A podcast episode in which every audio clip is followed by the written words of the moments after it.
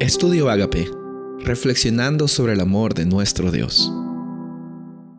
El título de hoy es Isaías, Ezequías y Sennacherib. Isaías capítulo 37, versículo 14. Y tomó Ezequías las cartas de mano de los embajadores y las leyó y subió a la casa de Jehová y extendió las cartas delante de Jehová. Entonces Ezequías oró a Jehová diciendo, Jehová de los ejércitos, Dios de Israel, que moras entre los querubines, Solo tú eres Dios de todos los reinos de la tierra. Tú hiciste los cielos y la tierra. Inclina, oh Jehová, tus oídos y oye. Abre, oh Jehová, tus ojos y mira y oye las palabras de Sennacherib, que ha enviado a blasfemar al Dios viviente. Esta historia de la Biblia eh, que encontramos en Isaías, que empieza desde el capítulo 36, nos habla acerca de una amenaza muy grande por parte de Sennacherib, el rey de Asiria. Él tenía eh, una intención de destruir Jerusalén, de destruir Judá. Él tenía una intención de aniquilar al pueblo de Dios. Y nosotros también podemos encontrar bastantes escritos arqueológicos eh, por parte de Sennacherib en Nínive acerca de cómo es que él alardeaba del poderío que él tenía y cómo es que él asediaba las ciudades y específicamente también atacando a la ciudad en la cual en ese entonces Ezequías era el rey.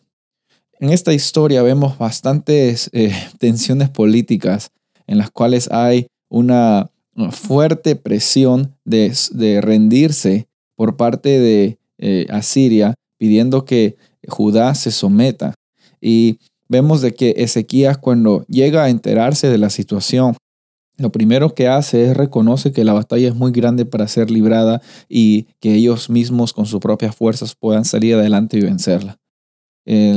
es, es algo increíble lo que Ezequías hace. En ese momento, ni bien tiene las cartas de amenaza y de advertencia, lo que hace es entra a la casa de Jehová, entra al templo, va ante la presencia de Jehová y le dice, ¿sabes qué, Dios Jehová? Estamos pasando por problemas difíciles pero tú eres el único, tú que vives ahí arriba, tú que eres el tan, poderoso Dios, tú eres el único que puedes librarnos de esta situación, si es tu voluntad. Así que por favor, inclina tu oído, como hemos leído en los versículos, por favor, mira nuestra situación.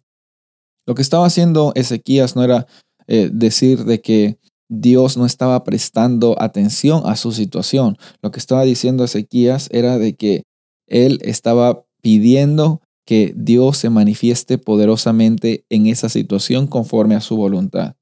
Dice después los versículos que él estaba pidiendo, por favor, líbranos de su mano. Pero ¿para qué era el propósito de que Israel, perdón, que Judá sea librada? ¿Cuál era el propósito? El propósito, según lo que dijo Ezequías, era para que el nombre de Dios sea glorificado y que las personas conozcan que solo Dios, Jehová, es el Dios verdadero y poderoso.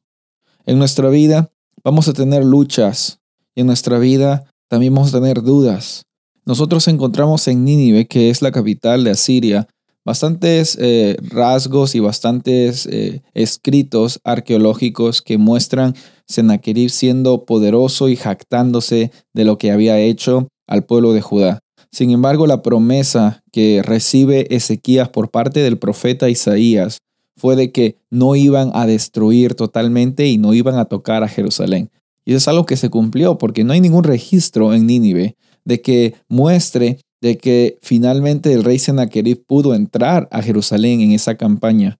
Y esto nos muestra también de que la palabra de Dios se cumplió con exactitud porque el ángel de Jehová, según lo que dice la Biblia, defendió a los judíos, defendió al pueblo de Judá y les dio la oportunidad a ellos de tener libertad. De la misma forma, el ángel de Jehová, que es Jesús, está más que dispuesto a estar contigo en estos momentos, está más que dispuesto a acompañarte y a darte la libertad que tanto tú estás anhelando. Soy el pastor Rubén Casabona y deseo que tengas un día bendecido.